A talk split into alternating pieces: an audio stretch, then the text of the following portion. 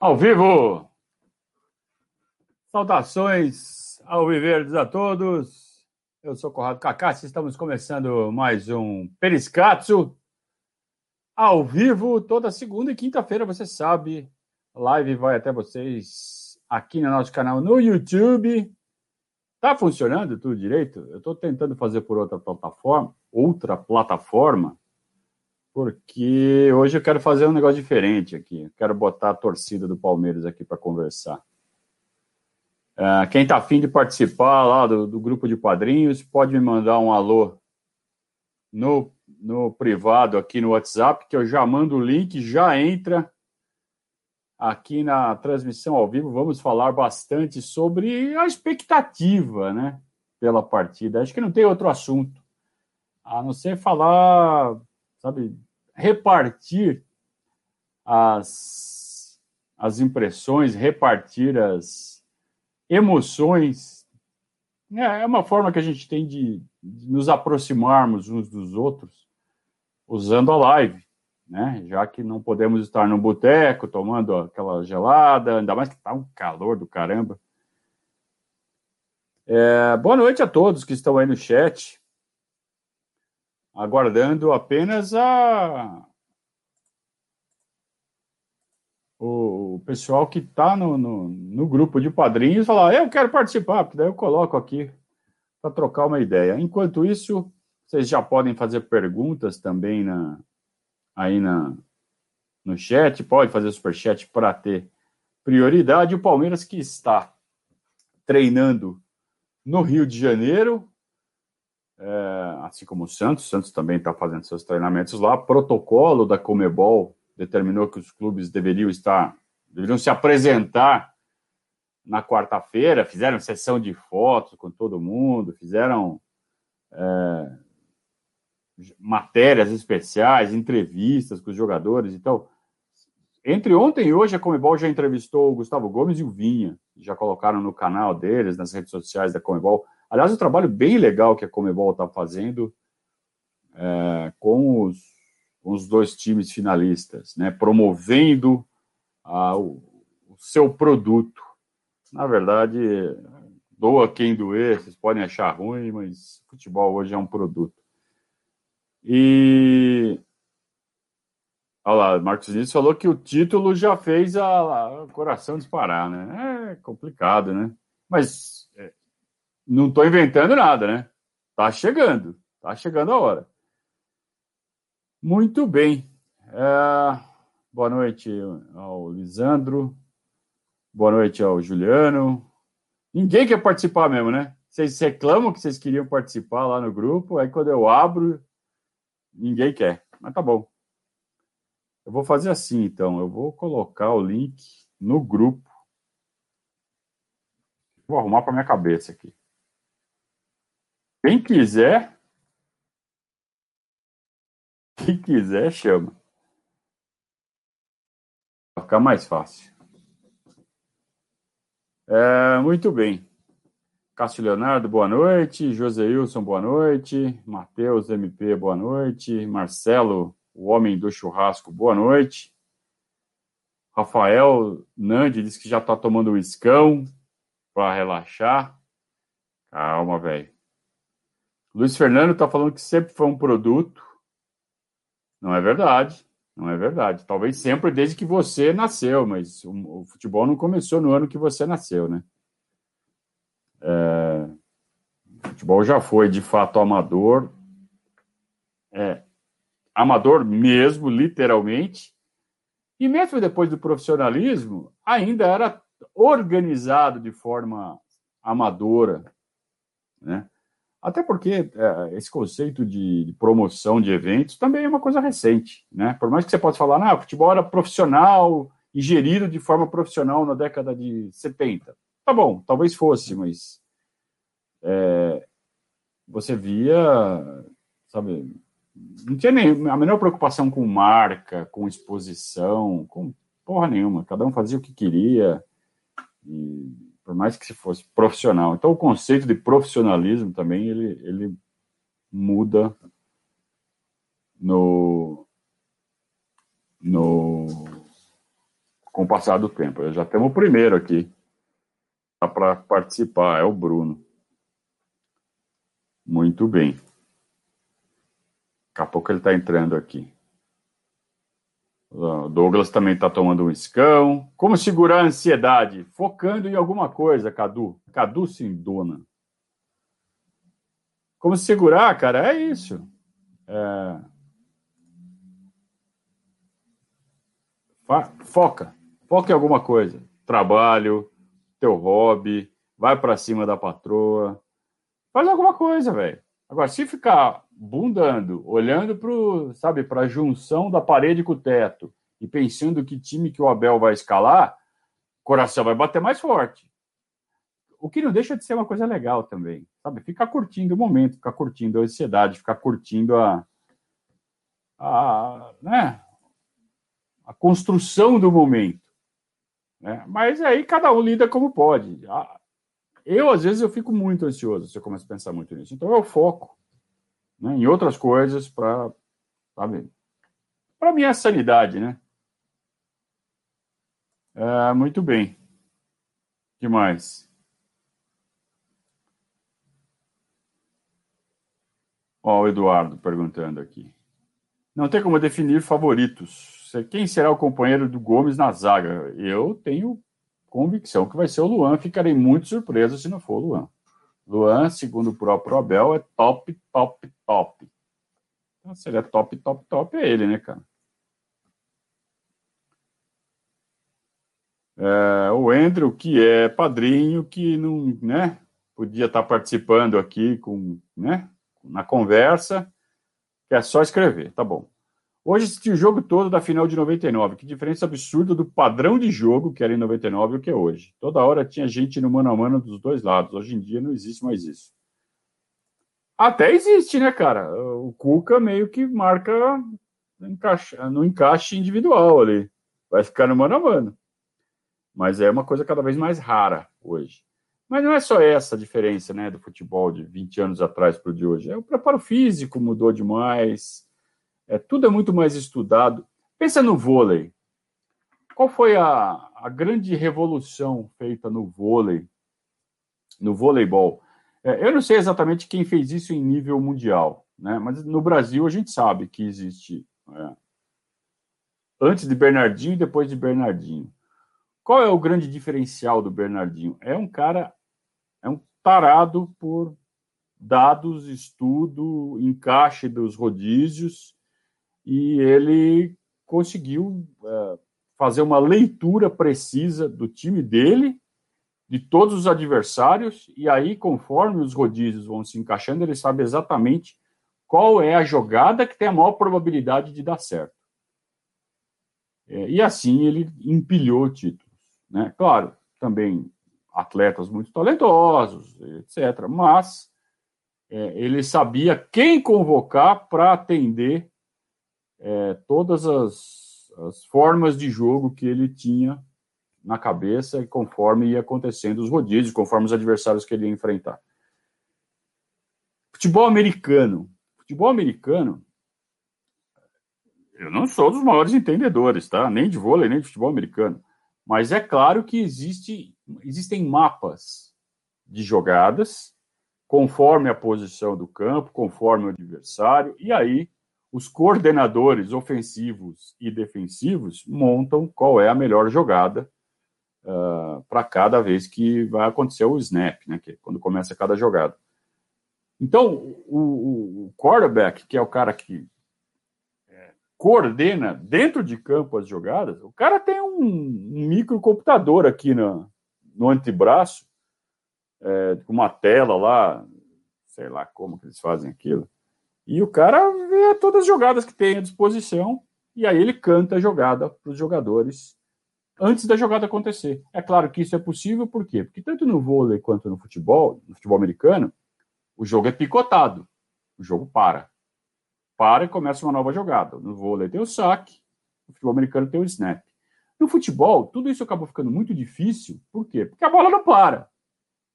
Só que os treinadores começaram a fazer isso ficar possível? Quando? Na saída de bola. na saída de bola, você tem um início de jogada. Então, você começa a fazer a saída de três, o terceiro, um dos laterais sobe, o outro ponta entra por dentro e faz as movimentações. Isso está ficando cada vez mais frequente, cada vez mais. É... Olha lá, pronto. Temos uma cadeira para conversar aqui no nosso, nosso Está meio ruim o teu áudio, viu, Bruno? Eu vou mutar por enquanto. A hora que você chegar aí, você me avisa. Aliás, vamos fazer assim, vai. É, enquanto você não chega. Enquanto você não chega, eu vou te. Vou deixar você de lado. Aí quando você chegar, você me fala, né? Porque não adianta nada. Você fala, quero participar e botar cadeira para participar. Né? É... Muito bem. Então, eu estava falando do, do, das mudanças que estão acontecendo no, no, no, futebol, na parte tática. né? O futebol, os treinadores estão dando um jeito de picotar o jogo e começar jogadas do zero. Né? Então, não é mais aquela coisa é, é, absolutamente dinâmica, que não dá tempo de parar e pensar. Agora, as jogadas têm começo, meio e fim, né? estudadas. E eu acredito que o Abel é um cara, é, é um total adepto desse, dessa forma de trabalhar. O Luxemburgo, eu não quero avacalhar com o Luxemburgo aqui, eu tenho total respeito pelo Luxemburgo, eu gosto muito da figura futebolística do Vanderlei Luxemburgo. Agora chegou, né? Deixou a cadeira aqui. É... Olha lá. Entra na frente da câmera aí, Bruno. Agora ficou melhor. Agora ficou melhor. Saudações ao Viverdes, meu caro. Tudo bem? Saudações ao Viverdes. É um prazer falar com todo mundo. Você foi colocar a camisa do, do jogo do Marcão, né? Para ficar bonita na ah, câmera, né? Com certeza. Tô, tô, trabalhando até agora aqui. Eu falei, deixa eu pegar uma camiseta lá. É, trabalhar? Você trabalha sem camisa, cara? Não, pegar a camiseta. Nossa, não tá assim. Bora, não, tô só, não, tô só te zoando para deixar você mais nervoso. é... Fala aí, cara, da tua expectativa. O que, que você tá. Porra, você, você, viu, você viu a Libertadores de 99? Eu tinha 10 anos, eu lembro algumas coisas, mas assim, eu não tinha a dimensão do que, que era. Assim, eu lembro muito mais até de 2000 do que de 99. É... E, assim, para mim está sendo um negócio assim, muito novo, porque Assim, sempre foi um sonho para mim, porque eu não tenho memórias assim muito firmes assim do, do, jogo da final, enfim. Eu lembro muito mais da expectativa do jogo pro, contra o Manchester, enfim, que eu moleque, eu fiquei em casa para assistir. É, foi muito triste para mim depois que aconteceu. E é um negócio assim que eu, eu, até hoje eu nunca mais assisti aquele jogo. É... Mas, e, mas e a expectativa do jogo contra o Coritiba na final de 2012, contra o Santos na final de 2015? Não é mais ou menos a mesma coisa? Não. Qual é a diferença? Fala aí, para você, né? Claro, cada um assim, porra, é, desculpa falar palavrão. Ah, não, é... eu não é. falo nunca. Eu, eu sou um porque não falo porra nenhuma. É... Acho que a Libertadores ela tem algo diferente e eu acho que o fato da torcida tratar isso com obsessão é, gera um peso muito grande pra gente. Acho que, de certa forma, talvez até o time sinta um pouco. Assim, a fato de ter abuso da, da obsessão, enfim. E de ser um negócio que eu tenho uma memória um pouco vaga, assim, por, por ainda ser muito novo. Eu lembro, mas eu não tinha a dimensão daquilo. Então tem um sabor diferente das outras. É... Quando eu era novo, eu lembro do Guloseias lá contra o Cruzeiro. Eu lembro do final contra o Vasco, em 97, mas eu também não tinha a dimensão do que era. Eu sabia que era legal, fui campeão, mas não tinha noção do que, que valia aquilo. É, e os últimos anos foram muito bons, a gente ganhou vários títulos, foi muito especial, principalmente 2015. É, foi muito marcante. 2012 foi legal também, acho que foi muito emocionante, mas tinha toda aquela conotação de, de ser um momento que a Copa do Brasil estava em baixa, que os times da Libertadores não disputavam em 2012. É, então, acho que 2015, para a gente, foi, assim, de fato, é, o momento que recolocou a gente no, no patamar nacional grandioso que a gente nunca deveria ter saído. É, E, assim, desde 2015 a gente está perseguindo isso. Né? A gente teve alguns insucessos é, nos anos anteriores, infelizmente. Mas eu acho que a gente está martelando lá e eu tenho certeza que sabadão vai vir. Eu teve um xarope aqui que acabou de falar que eu estou comparando Copa do Brasil com Libertadores. Tem que ser muito xarope da cabeça mesmo, né? Eu estou comparando as duas coisas, falando que são equivalentes. Eu posso comparar uma com a outra? É, posso comparar. Eu não falei que elas são equivalentes. Eu posso falar que a Libertadores é maior que a Copa do Brasil, um pouco maior, muito maior, absurdamente maior, e cada um tem uma medida. Então vai um xarope aqui, um retardado aqui, vem me encher o saco, falando, você está comparando? Eu faço o que eu quiser aqui, cara. Meu canal é aqui, eu faço o que eu quiser. Se eu quiser ficar pelado aqui, fazer um striptease para vocês, eu faço. Ah, não enche meu saco. Cacete. É um processo. Já, já, já, já tomou um gol para largar de ser trouxa. Né? Agora vai assistir outra live em outro canal e larga de ser bobo. Eu acho que pra, eu acho que para a galera que lembra pouco de 99, possivelmente 2015 deve ser o título mais importante. Porque... Ah, então. Será? Porque qual que é comparar título? título qual que é o título mais importante? Pô, o brasileiro de 2018 foi mais importante que a Copa do Brasil, para mim. Foi. Mas, assim, mas acho o que brasileiro eu... de 2016 foi mais importante que a Copa do Brasil de 2015, é maior. Agora, o título da Copa do Brasil de 2015, ele tem um significado especial porque Exatamente porque ele, ele foi um símbolo de uma mudança de mentalidade dentro do clube. Né?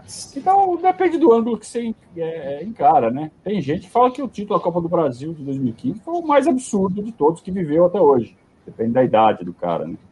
É, então, cara, cada um pensa de um jeito, você não acha? Né? Ficar não, querendo eu, falar, eu... não, tal título é mais importante que o outro, ou então outra comparação que os caras fazem tal jogador é mais, mais ídolo. Como é que você vai comparar quem é mais ídolo que o outro, velho? Fala pra mim. É, eu acho que não tem como. Né? É, acho que é muito pessoal. É, de certa forma, é, é uma, foi o, a retomada do, do Palmeiras no, no cenário nacional. Então, acho que, para mim, marcou muito.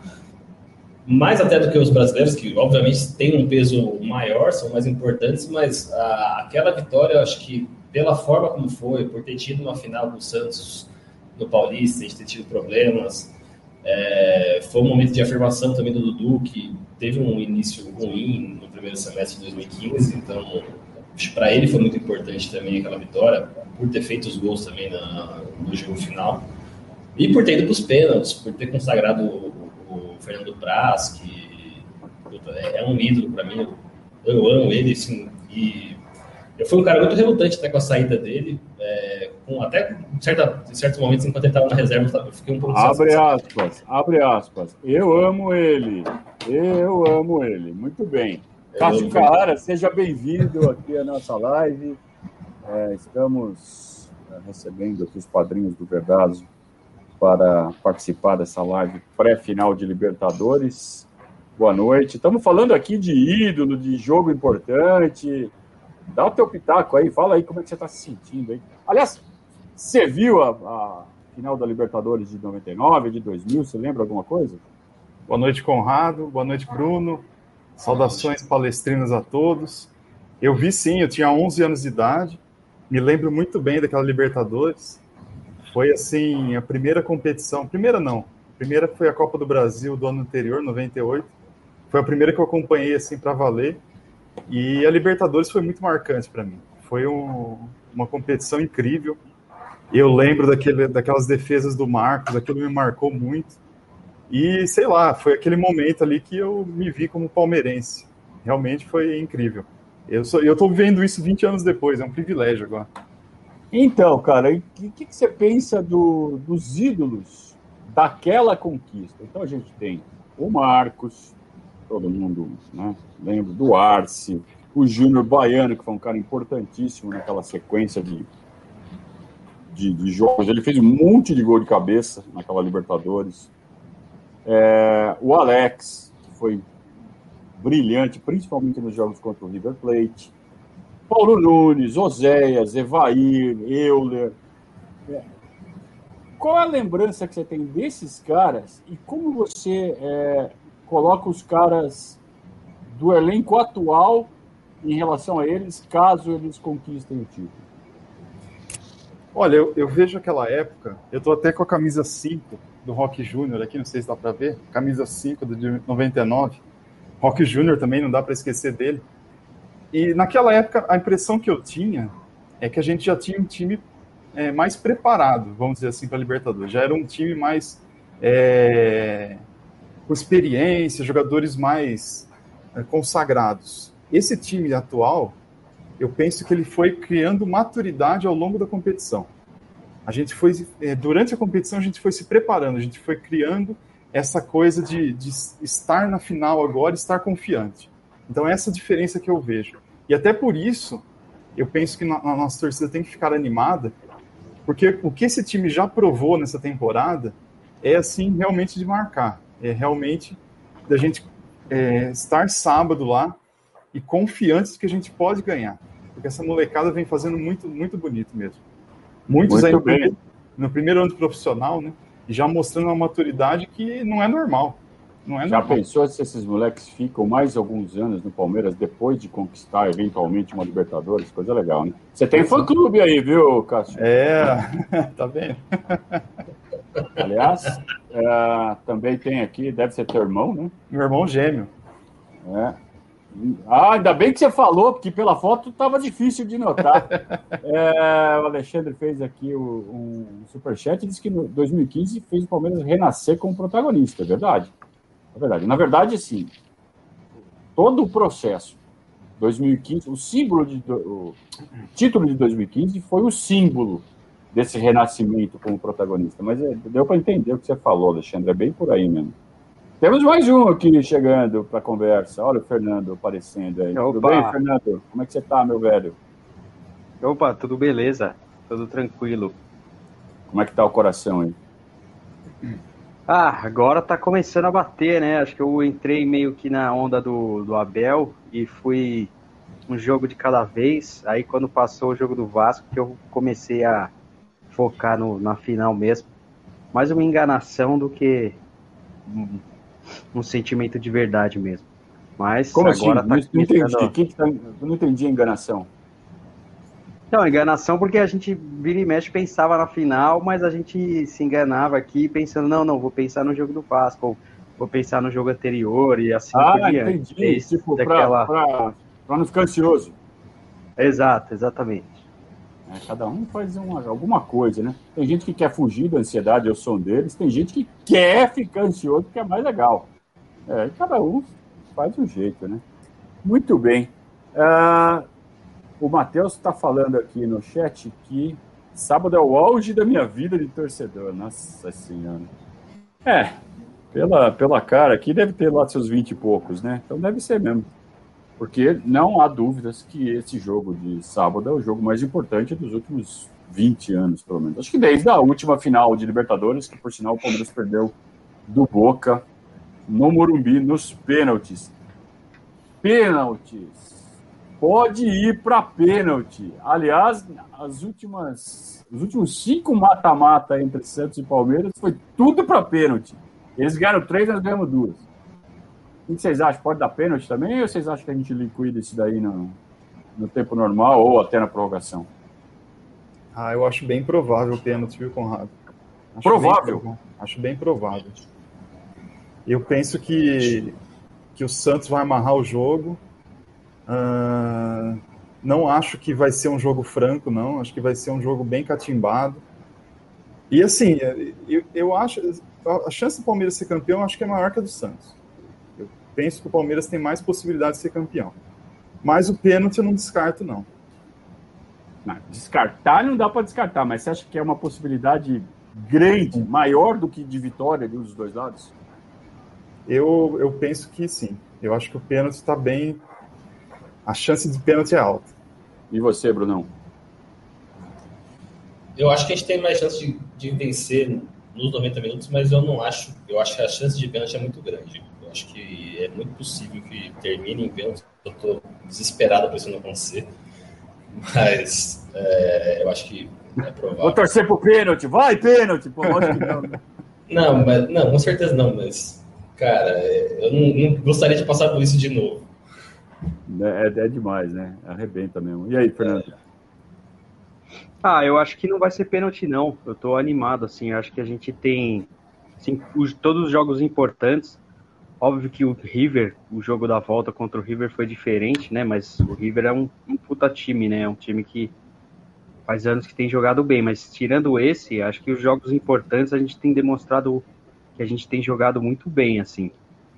É, como foi o clássico contra o Corinthians, os outros jogos da Libertadores antes. Então eu acho que eu tô mais animado, assim. Eu acho que pode ser um 2x1, um 3x1. Acho difícil o Santos ficar sem fazer gol, apesar da gente estar tá com a zaga muito boa, né? Principalmente se for Gustavo Gomes e Luan.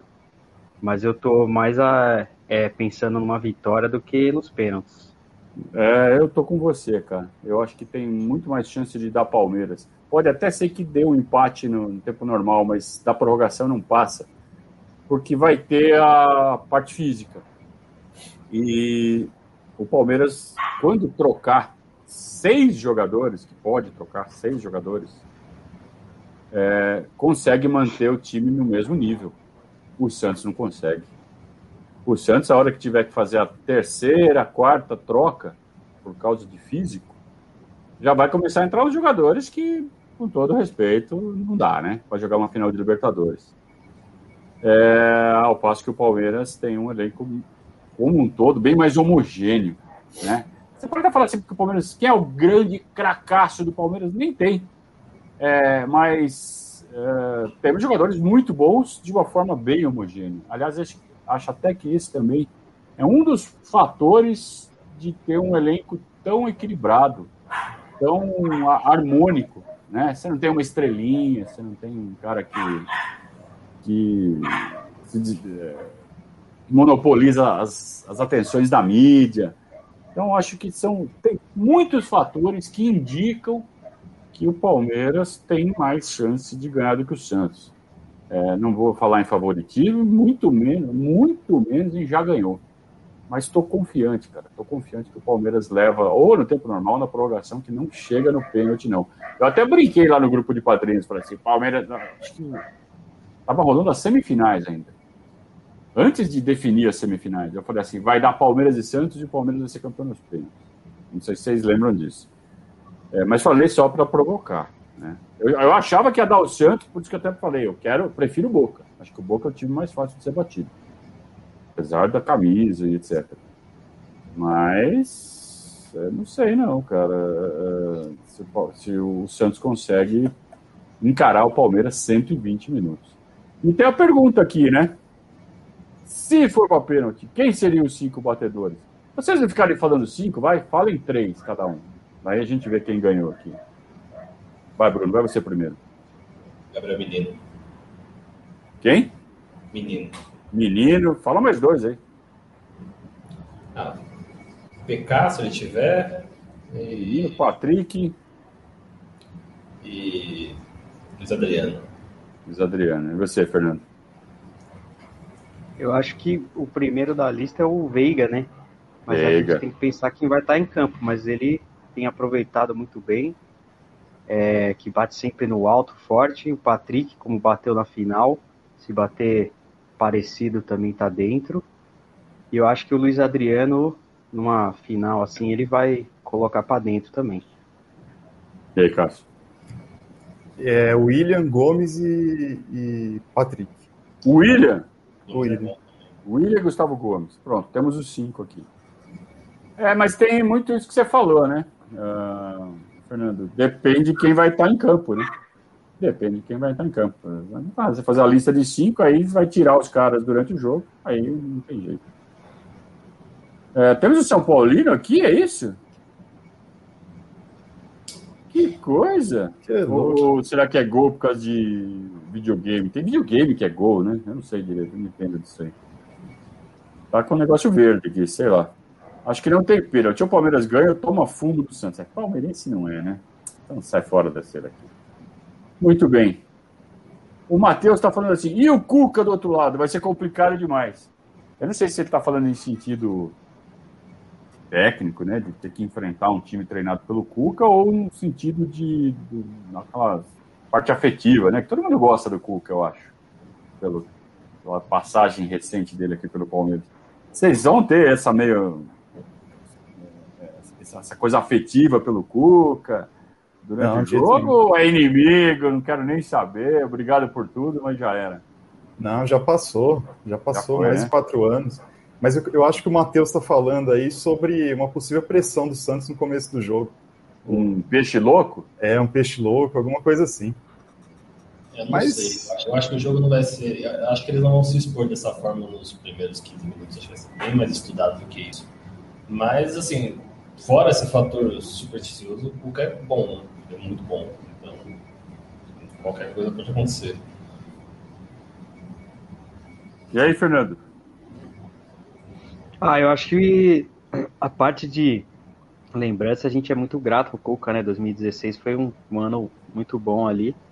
É, mas eu acho que eu vou nessa linha aí do que o Cássio falou da imaginação no final, assim, de que o Cuca ele tem demonstrado que ele é um puta técnico, né? Assim como ele fez com a gente, já ganhou Libertadores também com o time do Galo, então a preocupação com o Cuca, na verdade, é porque ele é um bom técnico, né? E não essa questão, acho que emocional e tal, porque acho que do time que tava lá deve, não deve ter mais ninguém, né? Não sei, não lembro certinho. Se tivesse seria o Dudu, né? Mas eu acho que Fora ele, não tem mais ninguém. Então... Vocês já pararam para pensar que a gente pode jogar com o Dudu? Contra o Dudu daqui 10 dias? É, 10 dias já. não. É, eu não sei exatamente porque eu não fiquei vendo tabela, mas o que eu sei, o time do Dudu vai jogar uh, o Campeonato Mundial. E se o Palmeiras ganhar a Libertadores, é, lógico, precisa ganhar do Bayern, né? Se o time do Dudu ganhar do Bayern, pode enfrentar o Palmeiras numa final. Já pensaram nisso?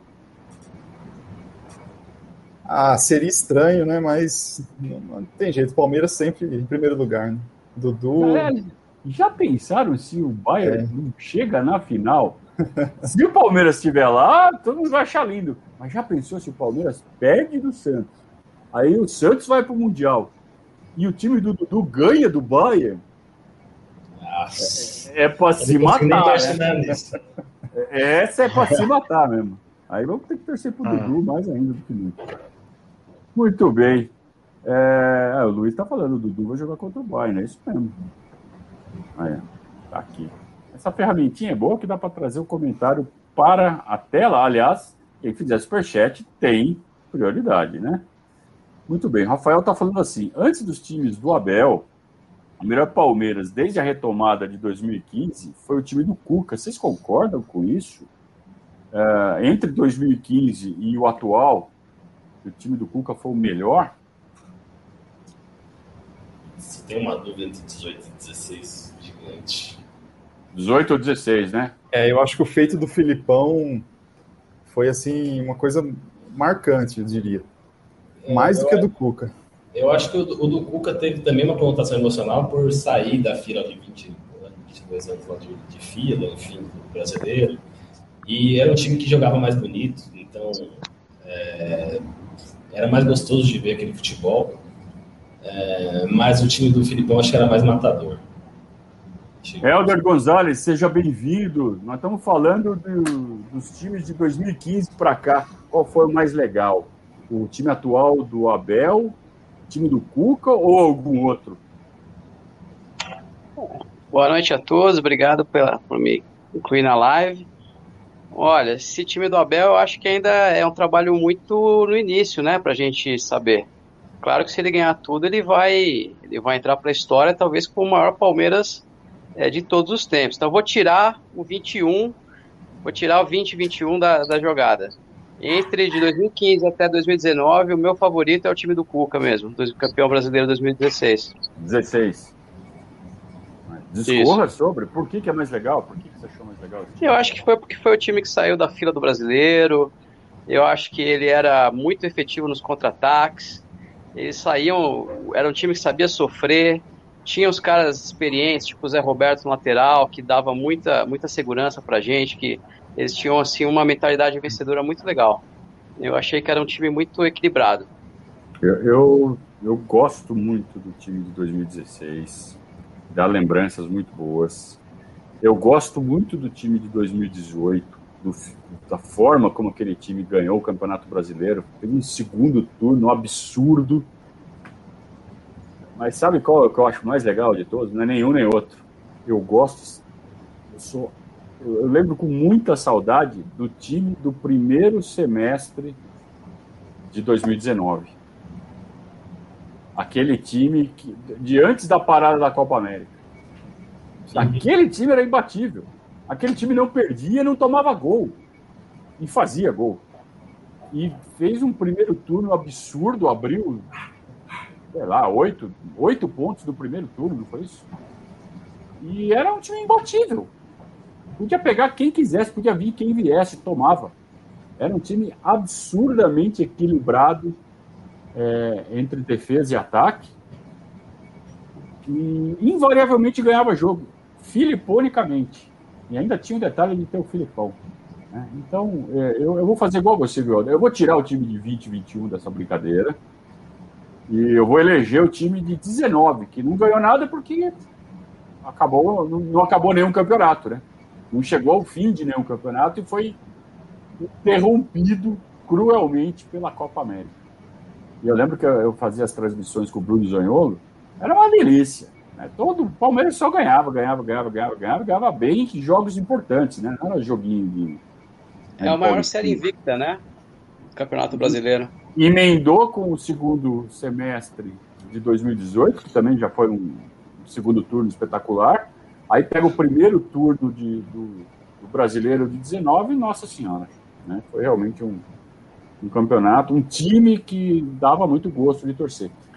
O atual ele também dá muito gosto de torcer. Né? É essa coisa de montar um time a cada jogo, de acordo com o adversário, usar de fato um elenco com 17, 18 jogadores, que todos são titulares, todos estão entrando toda hora. É uma coisa que eu, vocês sabem, vocês acompanham o trabalho, é uma coisa que eu sonho há tanto tempo, o Abel está realizando, mas ainda falta né, concretizar um título. Esse time de 19 do Filipão, ele não concretizou nenhum título, mas ele vinha de um título, né? Ele é o prolongamento do time de 18, que é o de todos é o que eu mais gostei de ver. E foram duas semifinais, né? O time de 18, né? Além disso. Libertadores e Copa título. do Brasil, né? É. é. é um puta protagonismo, né? Muito bem. Ó, nosso moderador aqui tá pedindo like. Os moderadores, né? Olha lá. Like, like, like, muito bem. Ah, vamos lá, vamos em frente. O Oscarito está falando que jogava bonito apesar do Cucabol. É, deve ser uma ironia em cima do, daquele comentarista lá, né? Não, vale a pena a gente ficar falando muito, né? É, muito bem. Queria que vocês falassem um pouco do, do projeto, né? Vocês que estão no, nos grupos de WhatsApp. O Bruno não está. Mas já esteve, né, Bruno? Já estive. É, o Cássio tá, o Helder tá, o Fernando tá. Como é que tá?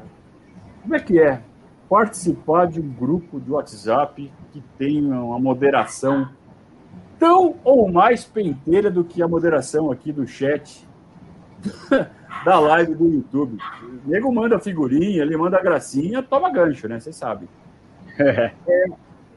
É, é, é, até quanto é, é melhor a gente ter essa, essa, essa moderação, essa forma, essa proposta diferente. Eu acho que essa é a palavra. Essa proposta de fazer um grupo mais maduro, menos gracinha, menos, é, menos é. zoeira, menos mil grau e um pouco mais cerebral.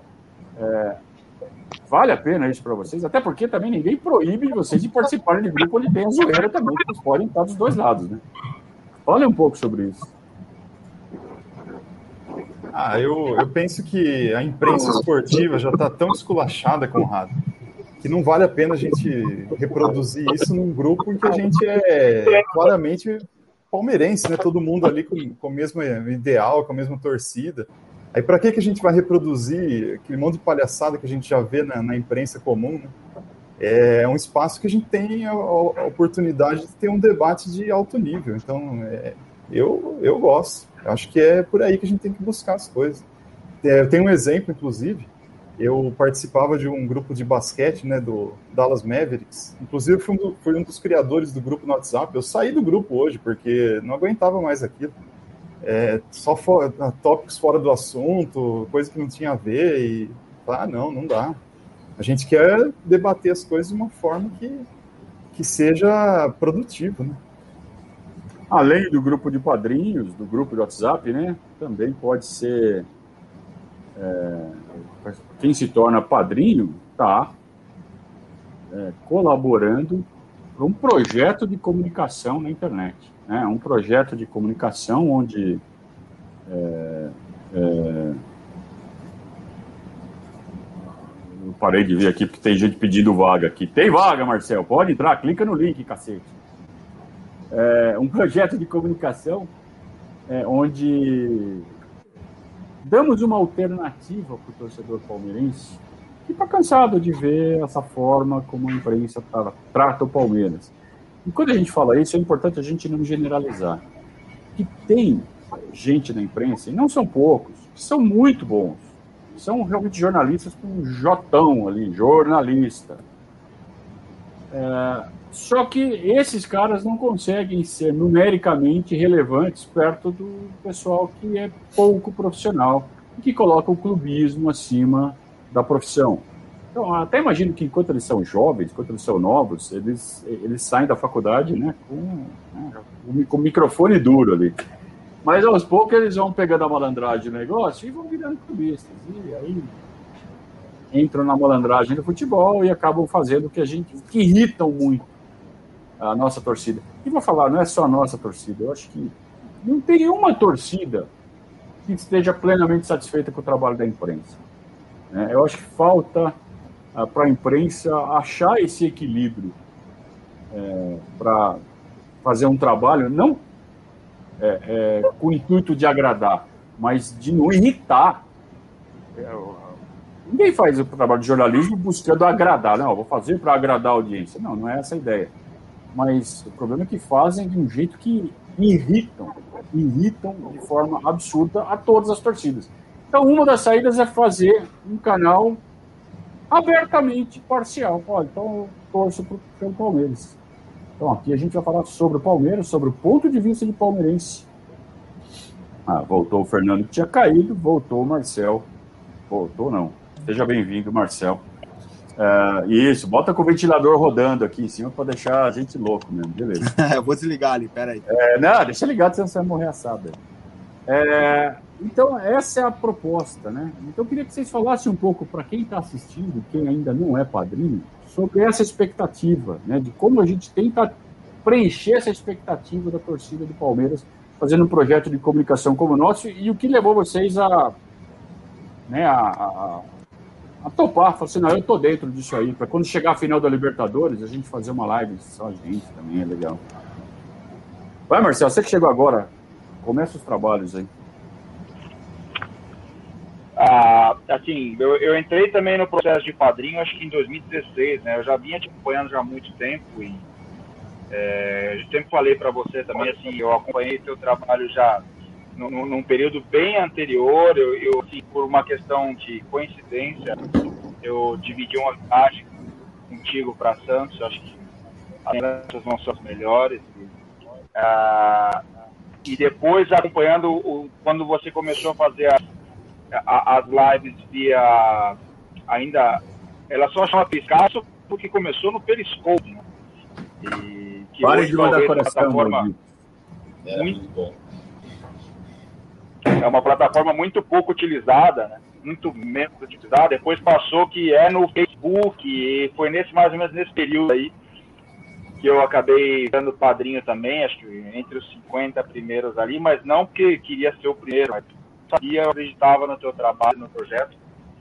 E eu morava fora, né? Então, para mim, eu, eu, naquele momento era uma forma de estar sempre ligado na, nas informações do Palmeiras. Por não estar lá dentro, entre aspas, informações, mas por alguém que, como a gente sempre falou, né, alguém que não tem interesse por trás né, da informação, né, que é de palmeirense para palmeirense. Acho que nesse sentido, é, desde, desde o início, lá em 2016, a, a, ideia sempre foi estar perto, sempre foi ter um fórum diferenciado como a gente tem, né, de discussão, de ir. Temos alguns momentos a gente teve que derivar de algumas formas, né? O, o, o, grupo de WhatsApp era aberto, né? De, e depois de um tempo a gente teve que fechar por causa de alguns testes e tudo mais. Mas assim, sempre foi um fórum muito, muito diferenciado para a gente poder falar de Palmeiras. Acho que a maior concentração de pessoas sobre Palmeiras de uma maneira parecida. Acho que jamais a gente vai encontrar um grupo tão grande de que pensem, não digo iguais, mas pensem de uma forma muito similar. Continue. Vai, pra Fernando. Mim... Vai, vai lá então. Ah, o Bruno vai falar? Fala aí, Bruno. Não, pode falar. Ah, bom, vou falar então. Cara, para mim, assim, eu acompanho o, o, o seu blog assim, desde o Parmeirista, de 2008, 2009, algo assim. Todo mundo fala isso, puta mando de mentiroso. Eu tinha Não, meia eu, dúvida do cara que via aquele site. Eu lia, e tinha, tinha até um chatzinho lá, discurso, para poder fazer os, os comentários. Eu, eu, lembro dessa época. E era muito bom. E aí depois acabei migrando para o Twitter, tipo, para seguir. Estou acompanhando o Periscope, Facebook, enfim. E aí, quando surgiu, eu demorei um pouco, o quadrinho mais recente, mas eu sempre tive a intenção de, de fazer, acabei demorando um pouco para poder tomar atitude, então demorei demais, ainda quem não tomou ainda, tome logo. É, participei um pouco do grupo do WhatsApp, mas eu não tenho muito costume de ficar em grupos, então acabei saindo, mas o grupo é muito bom. É, já participei de vários grupos saí de todos eles, porque o nível de debate realmente acaba sendo bem ruim. E no grupo do, do era bem legal o, o nível de conversa que a gente tinha. É, eu não gosto muito quando a gente fala assim, ah, porque o nível é elevado. É, acho que depende da expectativa de cada um. É, mas Sim. aí pode soar um pouco, né? Não é que é elevado, é do nosso jeito é, é, um, é uma conversa que a gente tenta estabelecer de forma bem adulta, tá? Então, não tem muita figurinha, meme, sabe essas coisas? Então vamos falar de Palmeiras? Vamos falar de Palmeiras. Então parece uma notícia séria. Quem chega com notícia de Nicola é avacalhada, né? Ah, o Nicola falou não sei o quê. Pra quê, né? Ou então, ah, vocês viram o que o Maurão falou? Não interessa o que o Maurão falou. É, não estou fazendo um grupo para ficar falando mal de jornalista flamenguista. É, não é, não é, até porque, para fazer um negócio desse, tem 200 mil grupos, né, que todo mundo faz isso. Então, a, é, essa é uma das características da, da nossa comunicação, tanto, quanto, tanto é, na, no site, quanto no nosso grupo, no nosso círculo de conversas. E aí, inclusive, quando sai churrasco, quando saía churrasco, né? Uma pena que agora, com essa pandemia, não sai mais churrasco. Também a gente reunia a turma e fazia uma bagunça bem divertida. E sempre com a conversa, não é nesse nível, mas é desse jeito, né, dessa forma. É, uma forma diferente, uma forma um pouco mais adulta, né? Até porque é, é um pouco também o perfil da nossa, né, da nossa comunidade. É tudo com 30, mais de 30. Quem tem menos de 30 é, é criancinha, né? No, no, no, no grupo. O Astolfinho, por exemplo, é, é, o cara que solta os memes, né? Já levou um monte de gancho já. É, tem quase 30 anos, né? E é o, é o mascotinho do grupo. Olha lá, o pessoal fica lembrando das coisas que a gente falava lá. É no Facebook, o palco suspenso, olha lá. O Roginho, tinha cada uma, né?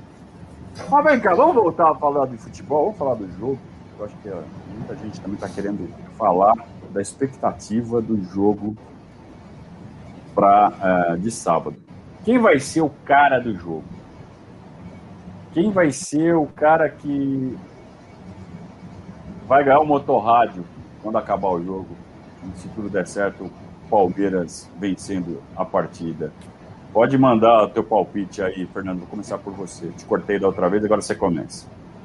Não, tranquilo. É o, acho que vai ser o Rony, né? O cara tá sendo já cogitado, já tem o um nome aí, é, já foi votado, mesmo sem merecer. Eu acho que já é uma uma previsão aí de que vai ser ele o nosso cara. Rony, um voto. Beleza. Juliano Varela chegou. Chegou chegando. Noite, pessoal, tudo Já bom? foi em vários churrascos, né? Sim. É, Quem que vai ganhar o Motorrádio sábado mesmo? Uh, se eu tivesse que apostar em um, um, jogador nosso, seria o Luiz Adriano. Né? Ele, é, na minha opinião, ele acho que é o, tecnicamente o, o nosso melhor jogador. Ele tem muita experiência já, né? tem se provado muito decisivo no, nos jogos de Libertadores, principalmente. Né? E eu apostaria nele se, se fosse apostar em alguém, mas também pensando no que o Abel fala, né? O, a gente não tem nenhum jogador específico que sobressai, sim é a equipa, né? Então, é, se o, o jogo coletivo fluir, se, se o jogo encaixar, é, não sei se alguém especificamente vai precisar é, se destacar individualmente. Espero que seja assim, pelo menos. Helder, você tá mutado aí, meu. É, pra não aí. fazer barulho. Mas eu voto Luiz Adriano também. Agora eu acho que a Comembol vai votar Rony. Você acha que é o Luiz Adriano? Eu acho que é a Comebol e o Só pra ficar no muro, né? Tá bom. Não, não, não. Aí, então você precisa a Comebol, porque o cara ganha melhor do jogo até sentado no banco de reserva, se depende da Comebol. É, não, mas eu não, eu, eu, acho, de verdade, eu acho que é o Luiz Adriano. Acho que tecnicamente ele é o líder do nosso setor ofensivo e o cara é matador, né? Uma, duas bolas, o cara resolve o jogo. É o cara que então, vai meter é... gol no Santos, você tá achando? Eu acho. E aí, Cássio? Ah, eu soltei no grupo de padrinhos hoje um herói improvável, né? Falei, apostei no Alain Pereur como o herói do título. Mas assim, falando de uma forma mais racional, eu acho que vai Rony. É, apostar no Alain Pereur é para ganhar uma grana, né? É o que está com a cotação mais alta, né? Você na bolsa de aposta. Quem vai ser o man of match? Alain Pereur deve estar tá pagando 58 para 1, né? É só para isso também, né? E aí, Brunão? Cara, para mim é Luiz Adriano. É Luiz Adriano. E ele guarda mesmo. É. Se sobrar lá, vai meter caixa. Eu acho que vai ser o Gabriel Menino. Eu acho que ele vai ser o cara que vai acabar com o jogo. É, mas sendo um do Palmeiras, é sinal que o Palmeiras foi campeão, então tanto faz. Se tivesse que escolher um para não ser, eu queria que não fosse o Everton, porque daí é sinal que a gente foi campeão, mas que sofreu. É. Né? Já pensou ser campeão com o goleiro fechando o gol, ganhando de 1 a 0 e o Santos massacrando e o Everton pegando tudo? Eu não sei se eu sobrevivo. É legal, mas é, tem esse risco, né? Tem esse risco. Mas vamos lembrar que 99 foi o Marcos, né? É. Nossa, mas teve uma trajetória do a Marcos. Picape, não foi nem a só pela Toyota foi pro Marcão. Eu, eu era muito criança, né, no, no jogo de 99. E eu acho que se eu assistisse aquele jogo hoje, sem saber o, o desfecho, eu ia passar bastante mal. Ia ser muito difícil aguentar. Principalmente se não tivesse no estádio. Quando você está no estádio, você entra ali na, na euforia toda da, da torcida e tudo mais. E dessa vez não é uma opção. Né? Você fica no sofá olhando a TV, vizinho gritando, aquele desespero todo até o apito final. Então, mas tomara que não seja o Everton, realmente. Se, se tiver que escolher um para não ser, seria o Everton. Nenhum de vocês estava no estádio em 99? Não. Mas em 99, o Marcos ele foi destaque na Libertadores, mas não na final em si, né? No, no segundo é. jogo. Ah, lá, no jogo lá, é, no segundo jogo talvez não, mas no jogo lá ele já pegou sim. bastante, viu? Sim, sim. Não, ele contra fechou o gol do Corinthians. Contra o Corinthians. É. Contra o Corinthians na primeira fase ele fez uma partida absurda. É. Não foi à toa que ele foi o melhor jogador da, da competição, né, o Marcão? Ah, aliás, saiu o juiz já. Ah, o Lostal, né? O, o argentino. É, o pai dele apitou naquela Libertadores de 99. Ah, tem umas coincidências, né? Umas coisas que. Nessa edição, ele apitou algum jogo nosso já? Ou vai ser a primeira vez? Ah, aí tem um site Meia Boca que tem todas essas informações. Deixa eu lá buscar esse negócio. Peraí, já tá abrindo aqui. Mas acho que não. E acho que o último jogo que ele apitou nosso foi na Libertadores de 18. Se não me falha a memória. Estou falando de memória. Eu vi no, no Twitter hoje, não sei qual foi o perfil que comentou que no título de 51, acho que o jogo anterior ao jogo da final contra o Juventus foi um jogo contra o Vasco também. Foi uma coisa assim. Olha lá, Patrício Lostal, Ele apitou três jogos do Palmeiras. Ele apitou o jogo que o Palmeiras ganhou do Grêmio lá, na Libertadores 19, aquele gol do Gustavo Scarpa. E ele apitou também o jogo do Barcelona lá no Equador, que o, o Alves fez aquele gol aos 48 do segundo tempo. Foi 1x0 para o Barcelona. Ele é um árbitro experiente, é jovem? Qual que é o Ele é experiente já. Ele é. já tem mais de 40 anos. Isso é, é bom. Veja, ele apitou, ele apitou jogo de Sul-Americana do Palmeiras em 2012. Então, só de Comebol ele já tem no mínimo nove anos.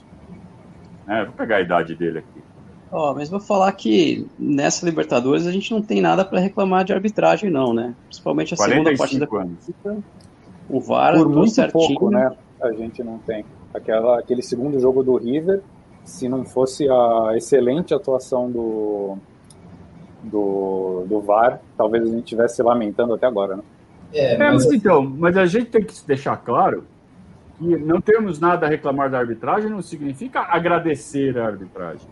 Né? Não fomos ajudados pela arbitragem, eles foram justos. Né? Não temos que reclamar, ok. É, mas tem uma coisa, hein? Você não pode elogiar juiz nunca. Então você.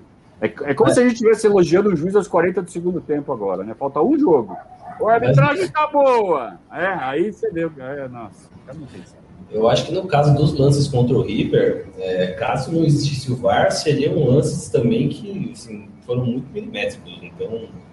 Eu, é, eu admito que eu nem vi, né? De certa forma. É, aquele impedimento. Eu também não. Na jogada, que lá teria passado jamais. Ah, jamais pegaria. Ninguém, ninguém, ninguém ia reclamar disso. Ninguém ia perceber. Porque assim, foi milimétrico e foi no lance anterior. Bizarro. Assim. Mas foi um modelo do, do que para que, que o VAR serve, né? O VAR serve justamente para trazer sim, justiça para o resultado. É, né? Se é improvável ou não é outra história, mas ele tem que pegar justamente esses lances difíceis. É. Uh, de qualquer forma, assim, é um, por ser uma final em jogo único, é muito difícil não, não acreditar que vai ser definida em, em algum detalhe, né? Inclusive pode ser definido num lance de VAR, né? É, mas assim, com o VAR, eu acho que o imponderável assim, da arbitragem ficou bem mais limitado. O impedimento já é muito fácil de ser pego, ser pego pênalti também. Então, se o cara não tiver mal intencionado, assim, a chance dele errar é muito pouco. Sem dúvida, dificultou muito qualquer tipo de, de manipulação que a gente já estava até acostumado. Né? Eu, eu acho bem pouco provável que o Lostal entre mal intencionado para roubar para o Santos porque essa questão de arbitragem, de ser juiz ladrão, existe, existe, existe bastante no futebol. É, já existiu mais. Né? É, ainda existe? Existe. Existe no Comebol? Provavelmente sim. É, mas o esquema da Comebol me parece muito claro. É para juiz argentino. É para time argentino. Sim. E, cara, eles tiveram uma chance de ouro de roubar o Palmeiras, né? É. Para favorecer o River Plate. Era só manter lá o que estava no campo. Né? Se não existisse o VAR, a gente ia ser eliminado de mais uma Libertadores de forma roubada mais uma vez. Talvez a gente nem vez... percebesse, né? Ou perceberia Sim. tarde demais, no, no, dia seguinte, revendo os lances com calma. É, aí que a gente ia ficar que nem louco. Aquele gol do impedimento lá do, no, na origem da jogada, Ó, vendo o replay ali, eu não consegui ver nada errado. Né? Aquele do, na volta do, do segundo tempo, né? É, o cara finaliza sozinho no segundo pau. Gol, né? O gol, gol do, ali. Lateral direito. Né?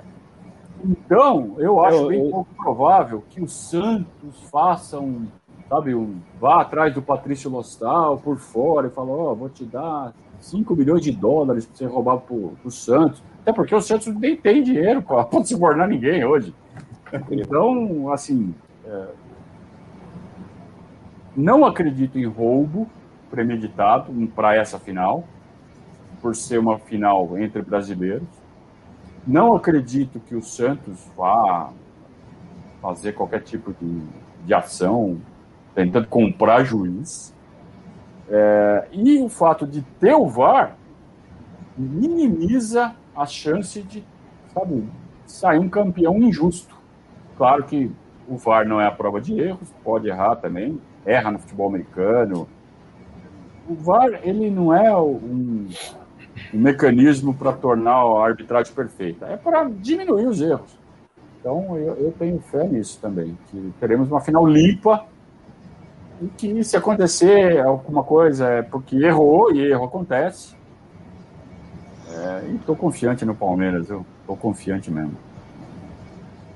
Ah, mas o Palmeiras não ganhou, não ganha, faz, dos últimos cinco jogos ganhou um só, né? Ganhou o que tinha que ganhar, que era o do Corinthians, ganhou de 4 a 0 certo ou não? Sim. Então eu tô, eu tô confiante. Numa escala de 0 a 100 aí, vou repetir, não tem nada de já ganhou, nem de soberba, nem de oba-oba. É só para medir a confiança de cada um. De 0 a 100, a chance do Palmeiras ser campeão. Vamos fazer pela ordem aqui, Bruno. Seco, número. De confiança minha? É, de 0 a 100, a chance do Palmeiras ser campeão para você. 90. 90, meu! Tô confiante. Tá, bom, tá mesmo. Tá mesmo. Cássio? Eu, eu não quero passar pelos pênaltis, mas eu também tô confiante numa situação dessa mesmo. Na 90, tá bom. Cássio? É um pouco menos que ele, 88. Ah, ah, ah bom. Aí sim. Justo, justo. Boa. Helder? 70. 70 para o Palmeiras. Tá bom. Fernando? É, o primeiro número que eu pensei foi 90, mas acho que depois eu pensei melhor e acho que eu vou num 75. Ah, é 90. Se for o primeiro que você pensou, é 90 mesmo. Juliana? 70%. Tá? 70 é, para o Palmeiras? É, de novo, eu... se fosse do, dois jogos, eu acho que seria 80%, 90% facilmente. Mas tô... por ser jogo único, é, de novo, muitos fatores aí imponderáveis ou detalhes podem pesar, então acaba equivalendo um pouco o confronto. Mas tá ainda é acredito na gente. É, é uma linha de raciocínio faz todo sentido. Se fossem dois jogos, talvez o favoritismo fosse maior. Como é um jogo, tem todo aquele fator que ainda, ainda é futebol ainda tem aquela coisa do aleatório, é. coisa isolada pode decidir, é um jogo só. É. É, eu, o futebol é o esporte que mais permite né, que os times com disparidade técnica se equiparem dentro de campo. E, enfim, de novo, um jogo, né, decisão em jogo único, tensão ao máximo. Né? O emocional com certeza vai, vai pesar. Então, é, acaba equiparando um pouco é, a, a, disparidade que a gente sabe que existe entre os dois times. Eu, eu não sei se acompanhou o início da live, eu falei um pouco sobre isso. Eu acho que o futebol está se tornando cada vez menos aleatório.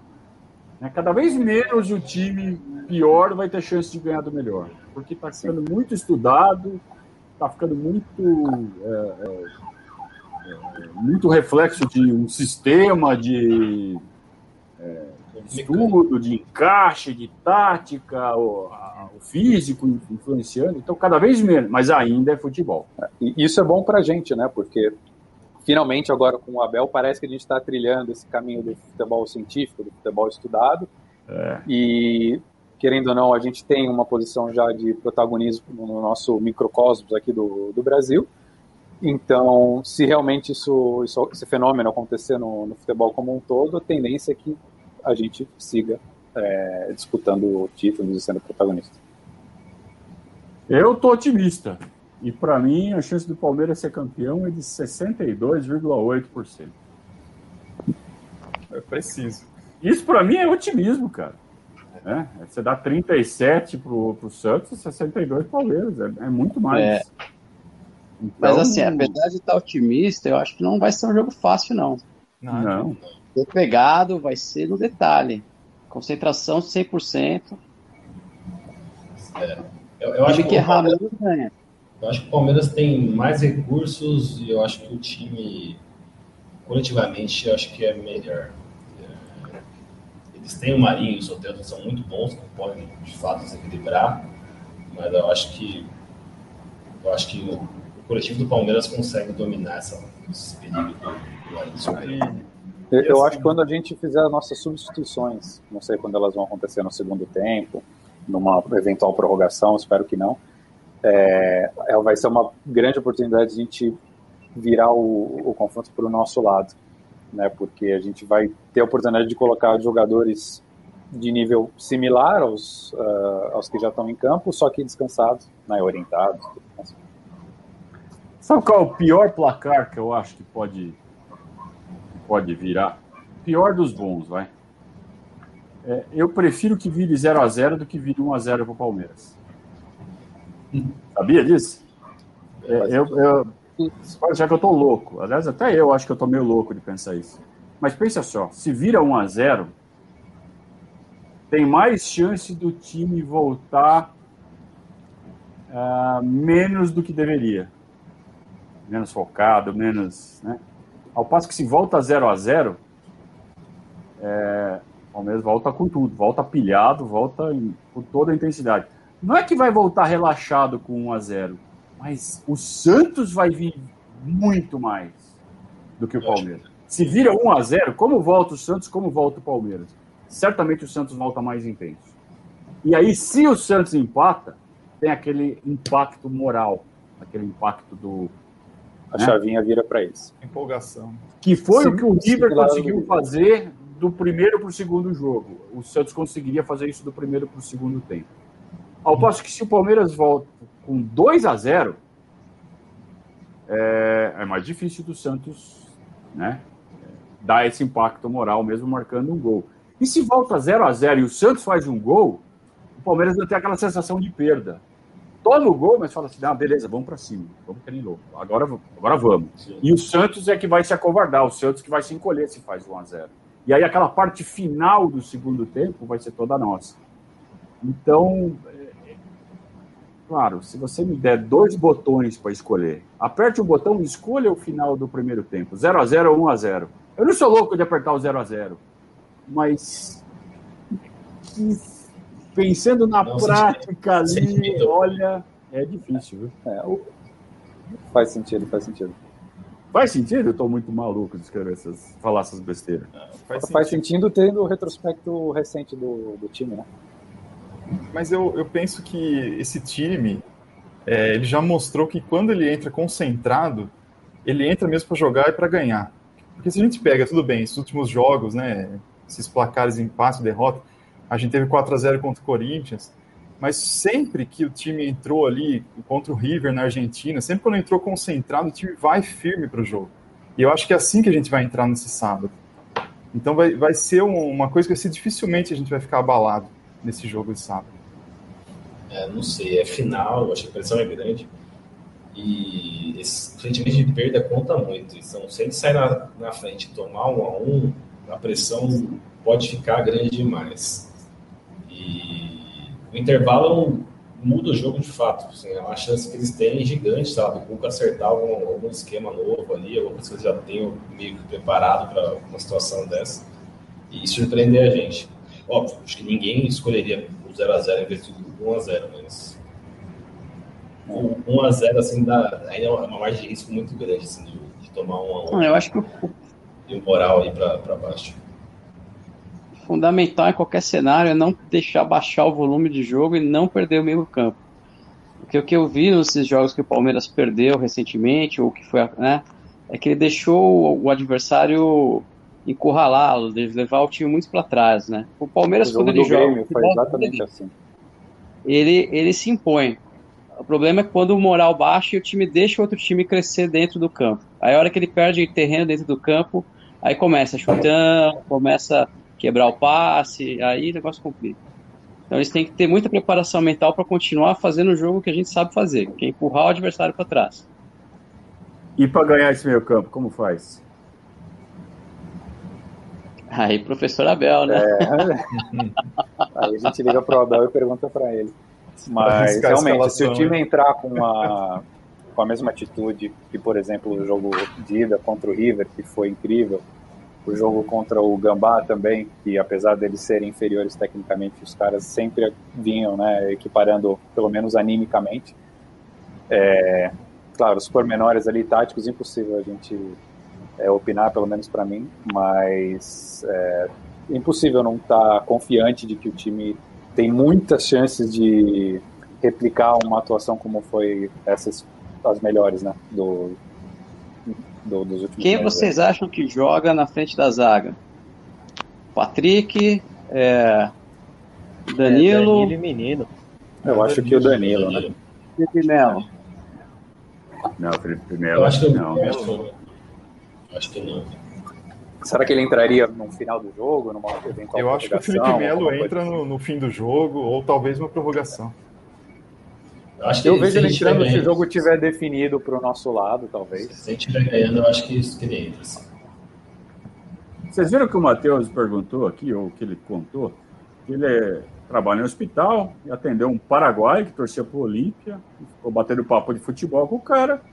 Aí, quando ele falou assim, a Palmeiras tem só uma Libertadores, aí o cara, torcedor do Olímpia, falou, nossa, mas é um time tão gigante, como é que tem uma só, né? O próprio Olímpia tem duas. Tem que falar para ele que a gente tem outras finais, né? Que infelizmente não se concretizaram em título. Mas se fomos levanta os números aí de roubados, participação do brasileiro, é, exatamente. Éramos Ah, para ser. muito vezes, roubado, menos. várias vezes. Não só nas que chegamos nas finais. Em 71, por exemplo, o Palmeiras foi absurdamente prejudicado. O time do Nacional, que acabou eliminando o Palmeiras na semifinal, é, entrou, segundo relatos, né? Eu conversei com os mais velhos, absurdamente dopado no campo. Os caras tudo louco no campo. E diz que não, não voltaram nem para o intervalo, para o vestiário no intervalo. Diz que acabou o primeiro tempo, é, os caras ficaram no campo, correndo, né, fazendo barra na trave. De tão louco que os caras estavam, sabe? É, aí fica difícil, né? Fora que naquela época, Libertadores, é, sem câmera, né? Poucas câmeras, e não tinha aquela coisa de ficar em cima, aquela coisa de comentarista de arbitragem. Então o juiz estava nem aí, soltava os caras. é, os caras entravam com, com lâmina, com prego na chuteira. Entravam para arrebentar mesmo. Tanto que os times europeus, por alguns anos, dois ou três anos, se recusaram a jogar o Intercontinental, o campeão da Libertadores. Então, o Ajax uma vez ganhou, falou assim: não, não vou jogar esse campeonato, não. Aí veio o vice-campeão lá, o time da Suécia. Ah, e jogou o Mundial e perdeu do- do- dos times argentinos. Uma, uma dúvida, é, principalmente nessa época aí, década de 60 e 70, quais times brasileiros que efetivamente ganharam a Libertadores? Não sei O se Santos. Acho que O Santos, né? O Claro, Santos com o em Pelé. 62, 63 e o Cruzeiro ganhou em 76. É, não foi uma época boa para os brasileiros de qualquer forma, né? Então ter é- jogado bem esses anos é um grande mérito, sem dúvida. Porque, A gente tem que lembrar também também- tem. Nenhuma Pode prioridade falar, era da Libertadores nessa época, né? Isso. Os campeonatos uma regionais eram a prioridade. Os estaduais, o Palmeiras priorizava o Campeonato Paulista. a própria imprensa é, fazia campanha desprezando a Libertadores. Isso fazia com que os clubes se sentissem confortáveis em colocar a Libertadores em segundo plano. Então, ah, entre jogar um clássico no domingo, poupar o time da Libertadores para jogar um clássico no domingo, não pensava duas vezes, poupa na Libertadores, não tem problema. E muitas vezes acabava sendo eliminado de Libertadores por causa disso. Não, não só do Palmeiras, qualquer time brasileiro. É, então, os argentinos arrebentaram de ganhar título, e até os uruguaios, também por conta disso. É, mas, por exemplo, teve em 68, o Palmeiras chegou na final da Libertadores, e por conta da campanha na Libertadores, o Palmeiras ficou 15 jogos atrasado no Campeonato Paulista. E aí foi jogar Libertadores, quando você ganhava uma e perdia a outra, não importava o saldo de gols, tinha um terceiro jogo, e o Palmeiras foi para o terceiro jogo contra o, o Estudiantes. E acabou perdendo no jogo de desempate que foi disputado em Montevideo. Quando acabou a Libertadores, o Palmeiras tinha que fazer 15 jogos. E, mesmo que ganhasse os 15, não alcançaria o Santos, que foi o campeão paulista daquele ano. Então o Palmeiras teve que jogar 15 jogos, sabendo que não seria campeão do Campeonato Paulista. É, e aí botou time reserva, aí ia dar, dava duas mil, mil quinhentas, duas mil pessoas por jogo. Então, é, para você ver, a Federação Paulista nem levava em conta a Libertadores para marcar a tabela. Ah, tem Libertadores? Atrasa aí. Daqui a pouco vocês vão ser eliminados e voltam a jogar. O Palmeiras não era eliminado nunca. Não era eliminado nunca. E aí ficou 15 jogos para trás. Então, era uma realidade tão diferente, né? No, É. A forma como que o futebol brasileiro encarava a Libertadores. E isso explica muito por que temos menos títulos do que a grandeza do nosso clube sugere. Eu, eu acho li que o melhor hoje... termômetro seria ver o histórico, né, no confronto contra todos esses outros times, como a gente historicamente desempenhou contra eles, muito mais do que a quantidade bruta de títulos de Libertadores que a gente tem. Né? Tá lá, o Abraão tá, tá refrescando a memória aqui. Em 79, o, o Malmo da Suécia foi o vice-campeão é, e veio no lugar do Liverpool. O Liverpool não quis vir jogar.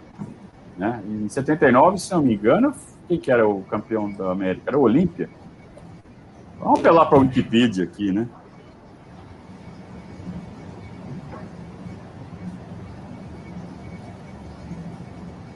Vai, continue falando aí enquanto eu procuro. É, eu ia contar um caso aqui que eu li que nessa final que o Palmeiras perdeu o terceiro jogo, o Palmeiras pôde escolher entre fazer o terceiro jogo no Uruguai ou em Santiago. O Palmeiras escolheu o Uruguai, que era mais perto, mais fácil a logística. E aí jogou como se fosse, era para ser campo neutro, mas foi como se fosse jogar fora de casa, que a torcida toda veio para cima e a gente jogou acabou perdendo a, a, o terceiro jogo da final. Acabou sendo uma cabacice, então. Foi. Ah, ó, o campeão, na verdade, o campeão europeu de, de 78 foi o Nottingham Forest. E, e aí o, os ingleses não quiseram vir. Porque no ano anterior a final foi. Ah, não, não, não. Peraí, peraí, peraí, peraí. O, o Boca Juniors foi o campeão de 78. Ah, foi problema de calendário. É, esse foi problema de calendário, não foi problema de se, de se recusar, não. O problema de se recusar aconteceu, é por isso que eu estava falando que foi 72, 73. Eu acho que foi a, o Ajax que não quis vir, por causa de, de porradaria. Mas teve muito isso, cara. É, sabe, é, o futebol naquela época não tinha replay, não tinha antidoping. Então, é, é, era muito, muito comum é, jogador, é, os times jogarem dopados, os caras sentarem a bota, quebrarem a perna de jogador mesmo. E o que era comum aqui na América do Sul, para os europeus era uma selvageria. E eu acho que era mesmo, né? Independente de ser europeu ou sul-americano. Mas é como se jogava futebol, cara.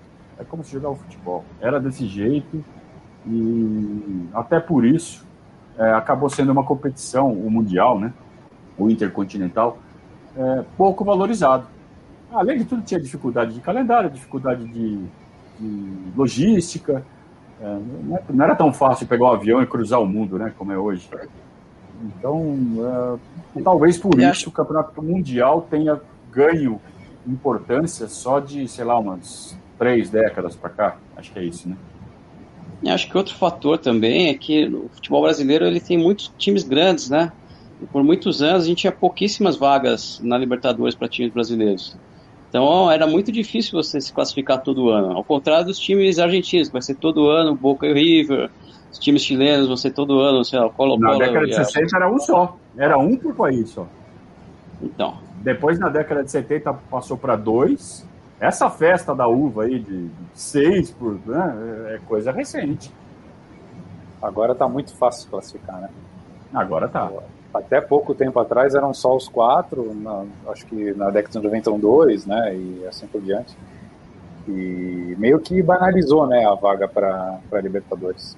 Significava muito mais. Se bem que muito é, é, muito importante se classificar no, no G4 né? Porque jogar pré-Libertadores, pelo menos historicamente aí, ferra com o planejamento de, de todo time que participa, né? É, eu acho que, o, que esse resultado que está tendo agora no Campeonato Brasileiro, o Flamengo ganhando do Grêmio, atrapalha um pouco esse plano do Palmeiras de ficar entre os quatro. Fica mais importante ainda ganhar a Libertadores, né? Queremos ganhar a Libertadores porque queremos ganhar, mas também pensando em não ter que ficar desesperado para é, ficar no, entre os quatro. Porque se o Santos ganha, o Santos está em décimo lugar. Então não abre vaga. Não abre vaga. Não abre vaga. Então, nesse momento, o Atlético Mineiro está com 57 pontos e o Palmeiras 52. Nós estamos a 5 pontos do G4. É, o Flamengo foi para 58. Nesse momento, ó, até dar, um, dar uma pausa no Libertadores, ó, Inter 62, Flamengo e São Paulo 58, Flamengo com uma vitória a mais. O São Paulo já está em terceiro, em queda livre. Ah, já É. era. Já O era. Atlético, é Mineiro, o Atlético com 57, o Palmeiras com 52 e o Grêmio com 51. Então, eu acho que o Palmeiras está a seis pontos do São Paulo e tem o confronto direto. É o São Paulo que a gente tem que A mirar gente, pra pega, é, a gente pega a vaga É. deles. Igual em 2009. É, mas se tudo der certo, A gente perdeu até a precisar de vaga nada. da a gente Libertadores. Então, eu acho que a gente ganhar. passa do São É Paulo. com verdade. É, mas se tudo der certo, a gente vai ganhar Libertadores, não vai precisar de nada disso. Né? Ficar E a fazendo Copa do Brasil, G4, com certeza. Porra nenhuma. Ganha a Copa do Com Brasil certeza. também. Brasil. Né? Pe- Pega duas vagas logo. Esse é um ponto importante. Eu acho que se ganha a É. Libertadores, é, a decisão da, da Copa do Brasil ela, ela perde tanto peso que vai ser tão mais fácil para o time jogar solto e jogar é, sem, sem sentir né, qualquer, qualquer tipo de, de peso que é, é- é, bem, é bem provável os dois títulos. Né, ganhando um levaria o outro. Senhores, palpite, vai, para fechar a live. Palpite para sábado. Palmeiras e Santos. Todo mundo já disse que tem Posso mais chance começar? do Palmeiras ganhar, então imagino que ninguém vai palpitar a derrota do Palmeiras. Também, se palpitasse derrota do Palmeiras, já era expulso do programa, do grupo de padrinhos, da, né? Mas vamos lá. Começando, vamos fazer a ordem contrária agora. Helder, dá boa noite aí pra rapaziada e seu placar para sábado. Boa noite, vamos ser campeão. Eu acho que vai ser um jogo cheio de gols. 3 a 2 Palmeiras. 3 a 2 Meu Deus do céu. Tá bom. É melhor que pena. Fernandão, 3 a 0 vai. Vamos seguir esse placar aí que a gente fez algumas vezes na Libertadores aí com a Bel. É, Rony, Luiz Adriano e Veiga. tá bom. Acho um bom palpite. Juliano, boa noite, meu caro. Boa noite, pessoal. Obrigado aí pelo, pelo convite. É um prazer aí ter, ter conversado com vocês, né? Sempre assisto, então é, foi, foi bem legal. É, eu acho que o jogo vai ser 3 a 1 tá? Vai virar 0 a 0 o- no primeiro tempo. Aí a gente faz 3 a 0 é, um do Luiz Adriano, primeiro dele, e dois do Rony, para se consagrar rei da América. E o Santos dá uma descontada nos minutos finais ali, já na, naquele clima de, de festa. Com marcha dos gols, inclusive. Beleza, Cássio. Bom, boa noite, obrigado pela oportunidade. Eu vou de 2 a 0 1 a 0 no primeiro tempo e outro no segundo. E, como eu disse o Abel, vamos aproveitar o momento agora. O pessoal também tá dando palpite aqui em casa. A Cristina disse que é 2x1. 2x1 pro Palmeiras. Frederico disse que é 3x1. Juliano disse que é 3x0, sem menosprezo. É, isso é importante. O Palmeiras falou que vai ganhar de 2x0. O Nerd falou que vai ser 1x0. Gabriel falou que vai ser 2x0. E o Bruno? 2x1, dois gols do Luiz Adriano. 2 de Luiz Adriano. O Amadeu falou que vai ser 2 a 0 Para mim vai ser 3 a 1 também, igual o Juliano. Só que acho que o Palmeiras abre 2 a 0 no primeiro tempo, naquela, naquela intensidade.